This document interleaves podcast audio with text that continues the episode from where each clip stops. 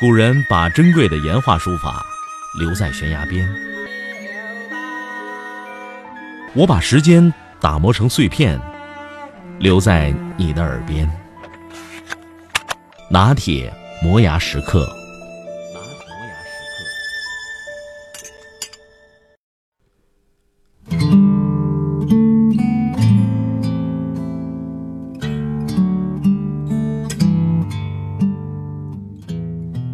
机上座位旁边坐着一个外国年轻人，他刚刚参加完湖南卫视汉语桥的比赛，要飞到石家庄找他在德国结识的朋友。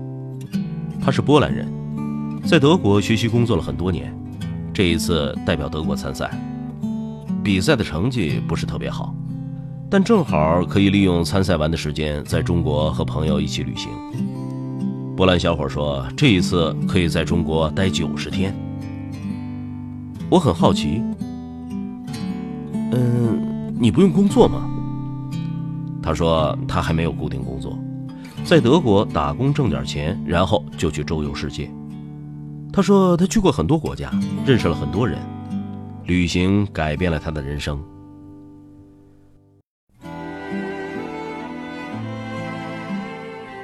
我更好奇了，问他多大了？他说：“现在已经二十八岁了，不过还可以再尽情的晃荡几年，然后再把生活固定下来。一个二十八岁的波兰小伙还可以如此自由自在的过着年轻人的生活，让人好生艳羡。在中国，一个二十八岁的小伙子该是什么状态？二十八岁的中国年轻人已经不再年轻，我们在焦急的谈恋爱、结婚、生子。”着急的买房买车，着急的拼事业。我们在焦虑着，如果三十岁还不能出人头地，这辈子可能就完了。我依旧好奇于波兰小伙的晃动状态，在别人眼里是不是很另类？他对我的问题表示很惊讶。他说，在他的生活环境里，很多年轻人都是这个状态。他问我。难道没有出国旅行过吗？没有看过世界吗？那你年轻的时候都做了些什么？我和大多数中国年轻人一样，毕业后就开始按部就班的生活。一个二十八岁的中国小伙，如果还没有一份固定的工作，还没有结婚成家，整天的晃荡来晃荡去，那他一定是主流社会舆论里的另类，甚至还会被贴上社会青年的标签。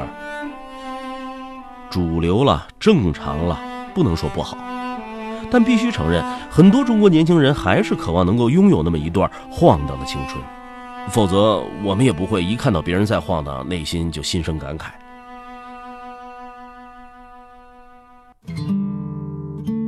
年轻就应该有年轻的状态，遵从内心的奔放和自由，能按照自己内心的意愿和兴趣生活。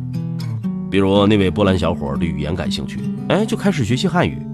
他从来不考虑学习汉语能不能为将来谋生，而我们不行。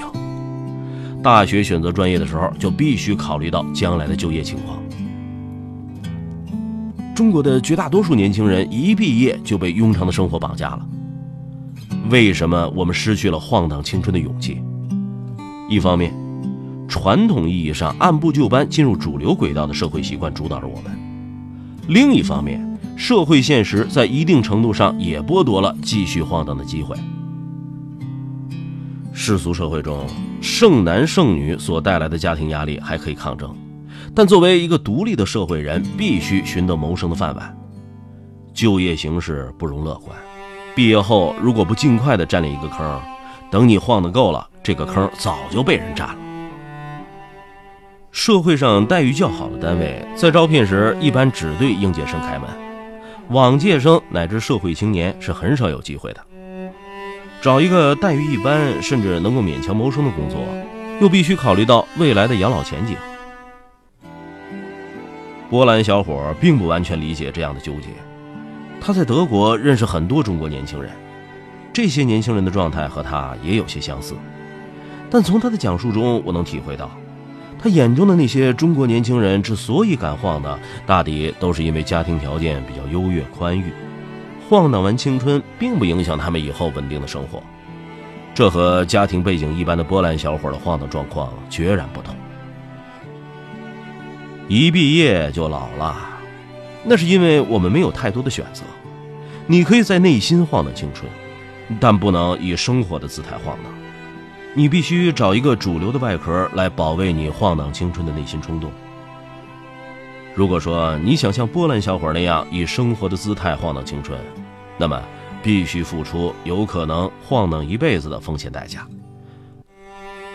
如果哪一天中国年轻人可以随心所欲晃荡青春了，那一定是中国的社会问题存在最少的时候。